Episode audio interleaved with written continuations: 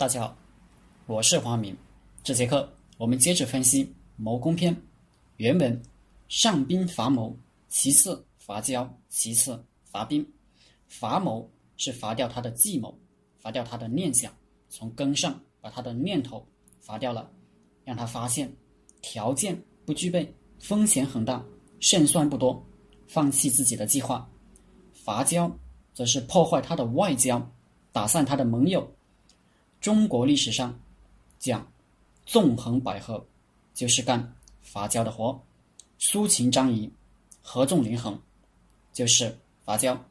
苏秦合纵，要六国合力抵抗强秦，让秦国十五年不能东向；张仪连横，游说六国，分别与秦国联盟，以求苟安，破坏六国间的合纵，以便。鼓励各国，各个击破。纵横这个词就是从合纵连横简称而来的。张仪伐楚怀王，与齐之交是伐交的典型案例。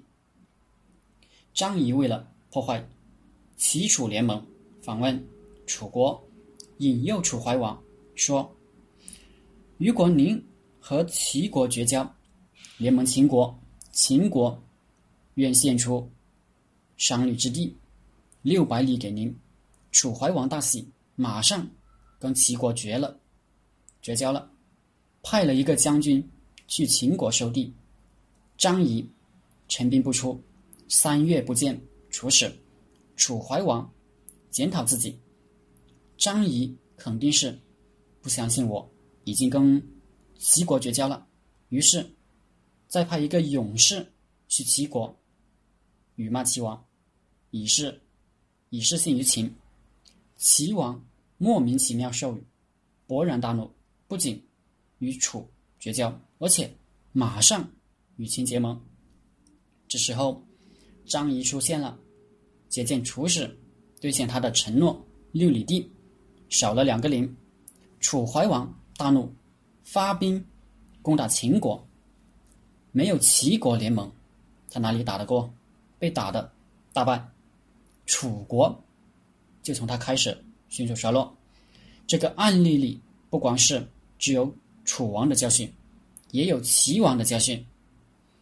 秦国伐的是楚国的交，伐的何尝又不是齐国的交？你的队友是头猪，你不能跟着他，跟着也做头猪。秦楚开战，如果。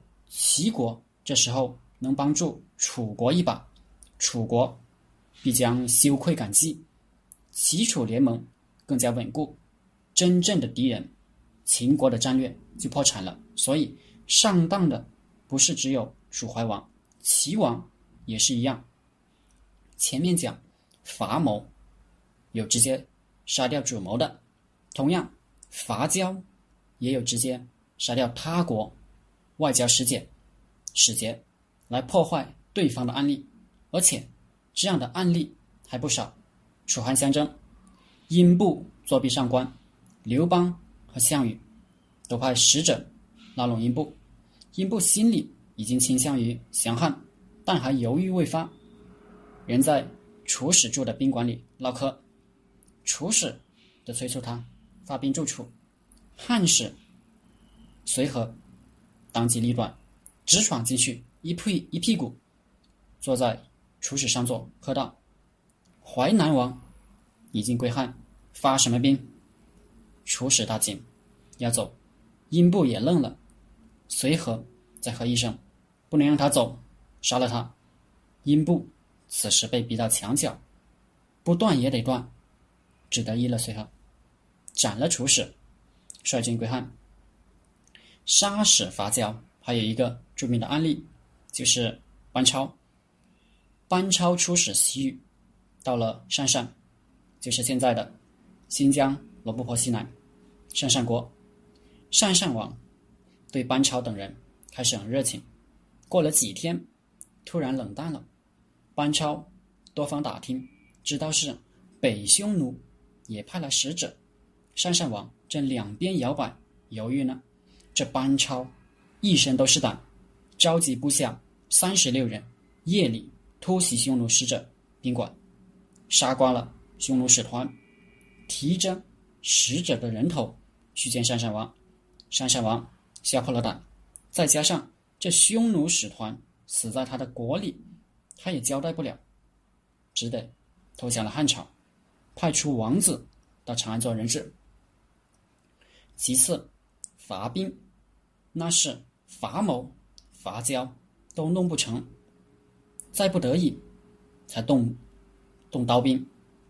姜太公说：“争胜于白刃之前。”非良将也。